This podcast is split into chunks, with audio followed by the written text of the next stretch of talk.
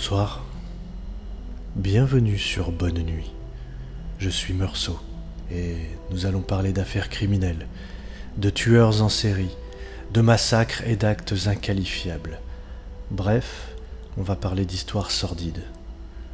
Si vous êtes trop jeune ou trop sensible, alors vous ne devriez pas être là. Pour ceux qui choisissent de continuer, aujourd'hui on va parler du Butcher Baker. Et juste après cette histoire, nous parlerons de l'actualité criminelle. Mais avant de commencer, j'aimerais vous remercier pour vos commentaires et votre bienveillance à propos de l'émission. Je ne m'attendais pas à un tel accueil, j'espère donc que cette seconde affaire en direct saura vous plaire autant que la précédente. Euh, je vous préviens d'emblée, il va faire froid aujourd'hui, car nous nous rendons en Alaska, du côté de la ville d'Anchorage pour être plus précis, début des années 80. Une équipe des Alaska State Troopers travaille sur des découvertes de cadavres de femmes. Toutes sont des travailleuses du sexe. Les corps portent des signes de torture et certaines ont été abattues par balle, d'autres au couteau. L'enquête fait un grand pas en juin 1983 lorsque le téléphone de la police sonne. À l'autre bout du combiné, une jeune femme, une prostituée de 17 ans. Elle s'appelle Cindy Paulson et elle vient d'échapper à un sort bien peu enviable. Sous prétexte d'une prestation tarifée, un homme l'a enlevée sous la menace d'une arme. Une fois ramenée chez lui, elle a été violée avant d'être enchaînée par le cou à une poutre dans le sous-sol de la propriété. Mais dans cette situation insoutenable, Cindy a tout mémorisé. Durant la nuit passée dans la cave, elle s'est fait des notes mentales des trophées de chasse, des têtes d'animaux, des jeux, et le lendemain, alors qu'il annonçait l'emmener pour prendre son avion et l'amener jusqu'à sa cabane, elle s'est échappée de la voiture. Enfin, menottée, à moitié vêtue et à pieds nus, elle est parvenue à s'enfuir. Les policiers sont bluffés, stupéfaits par la précision du témoignage de la jeune femme. Dans le même temps, un des enquêteurs, Glenn Floth, prend contact avec le FBI, et plus particulièrement avec l'agent spécial John Douglas, un des fondateurs du profilage criminel. Je vous recommande par ailleurs la série Mindhunter. Elle aborde l'époque de la création de la cellule psychologique du FBI avec un réalisme passionnant. Bref, Douglas établit un profil à partir de trois décors précédemment retrouvés. D'après lui, le tueur est certainement un chasseur expérimenté avec une faible estime de lui-même. Il a certainement été rejeté par des femmes par le passé, doit collectionner des souvenirs de ses victimes, et il est possible qu'il soit sujet au bégaiement. C'est très précis. À partir de ce profil et du témoignage de Cindy Paulson, Glenn Floth étudie les suspects potentiels. Et un dossier sort immédiatement de la pile. Celui d'un certain Robert Hansen. Un mandat est lancé pour rechercher le véhicule, l'avion et la propriété de Hansen. Le 27 octobre, la police investit son domicile. Dans le grenier, les agents découvrent des bijoux ayant appartenu aux victimes ainsi que des armes à feu. Plus surprenant encore, une carte d'aviation avec 37 emplacements marqués d'un X, dont plusieurs correspondent à des lieux où des corps ont été retrouvés. Hansen est arrêté. Ce tueur impitoyable est un petit bonhomme de 44 ans, boulanger de sa condition, qui vit avec sa femme Darla et ses deux enfants. Son visage est marqué par une acné sévère et il bégaye légèrement. Son passé révélera une grande timidité et des difficultés avec les femmes. Sa solitude l'a mené à un isolement social, et son isolement a développé un goût prononcé pour la chasse et le tir à l'arc. Sa jeunesse est ponctuée d'incidents de parcours parmi lesquels des vols et un passage raté dans l'armée. Au départ, il tente bien de nier les faits qui lui sont reprochés, mais devant la quantité accablante de preuves directes, il finit par laisser éclater sa haine des femmes.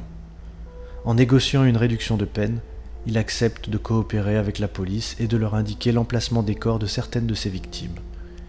Durant ses interrogatoires, celui qui est désormais connu comme le Butcher Baker, soit le boulanger boucher en français, raconte comment il a tué certaines des femmes qu'il avait enlevées, en feignant de les libérer dans la nature pour ensuite les chasser au fusil ou au couteau, comme des animaux. En termes de désordre mental, on en est là. Au final, Hansen est jugé pour les meurtres de quatre femmes et pour l'enlèvement et le viol de Cindy Paulson et même si c'est au moins 17 meurtres qu'on lui attribue, il écope d'une peine de prison de 461 ans, sans possibilité de parole. À l'issue du procès, il est envoyé dans un établissement de Pennsylvanie pendant 4 années avant d'être transféré au Spring Creek Correctional Center en Alaska. Après plus de 25 ans derrière les barreaux, sa santé se dégrade. Et, le 21 août 2014, le Butcher Baker meurt. Et tant mieux. Encore une belle pourriture, n'est-ce pas? Mais cela reste intéressant de creuser la personnalité de ce genre d'individus, qui ont souvent une façade tout à fait normale, du genre qui pourrait être votre voisin ou le meilleur ami de votre oncle. Tenter de comprendre ce qui mène à ce genre de personnalité pitoyablement mauvaise, c'est en apprendre davantage sur le monde dans lequel on vit, où malheureusement tout le monde n'est pas comme il le prétend. Bien. Après ce dossier, je vous propose de passer à l'actualité criminelle. Mais avant cela, un court extrait musical pour souffler un peu. Il s'agit du sympathique Ludwig Benson et de son dernier titre Lazy. Et pendant ce temps, je vais m'accorder un petit cognac. A tout de suite.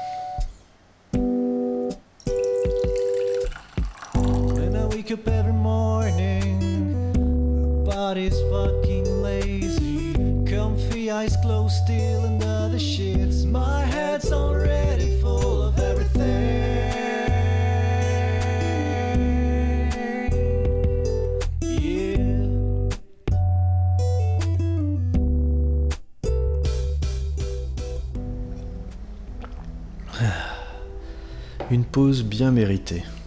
J'espère que vous appréciez autant que moi. Mais après cet interlude doux et apaisant, il est temps de revenir aux dures réalités de ce monde. Aujourd'hui, pour l'actualité criminelle, j'ai choisi de me concentrer exclusivement sur un drame familial abominable qui a eu lieu le 19 juillet dernier. Peut-être en avez-vous déjà entendu parler.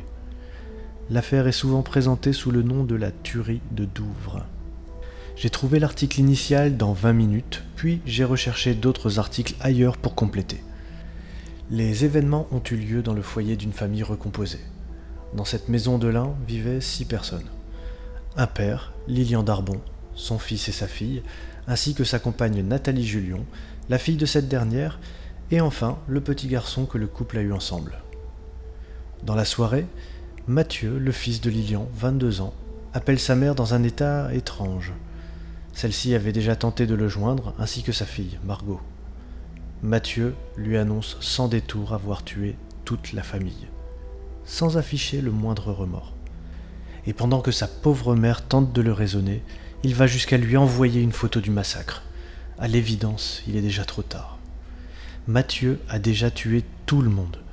Après avoir également appelé son demi-frère et lui avoir envoyé à lui aussi de macabres captures, il appelle la gendarmerie pour se dénoncer et pour annoncer les attendre avant de couper toute communication. Dans l'intervalle précédant l'arrivée du GIGN, l'assassin s'équipe d'un gilet pare-balles et se recouvre les membres de morceaux de carton attachés avec de l'adhésif. C'est armé d'un sabre et d'un fusil qu'il attend les gendarmes.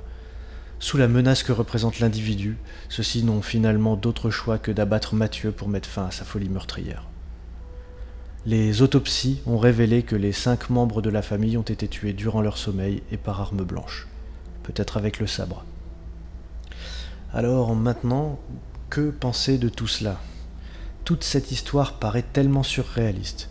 Ce gamin de 22 ans qui va jusqu'à tuer sa propre sœur et son demi-frère de 5 ans. J'ai lu qu'il était atteint de problèmes psychiatriques. Et là, j'ai envie de faire remarquer, c'est peu de le dire, un massacre, un gâchis immense. Et les plus à plaindre sont certainement sa mère et son demi-frère, qui vont devoir vivre avec des images qu'ils ne pourront jamais effacer de leur mémoire. D'ailleurs, Félicité, la mère de Mathieu, a expliqué qu'on lui avait proposé un soutien auprès d'une psy, mais pas avant un bon mois.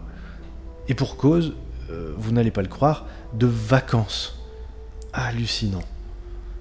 Enfin, il me semble que nous arrivons au bout de cette émission. Encore une fois, j'espère que vous aurez apprécié ma compagnie. Je compte sur vous pour me laisser vos avis sur Apple Podcast et SoundCloud. Et demain, nous nous retrouverons pour une troisième affaire. Mais pour l'instant, allez vous reposer. Vous l'avez bien mérité. Bonne nuit.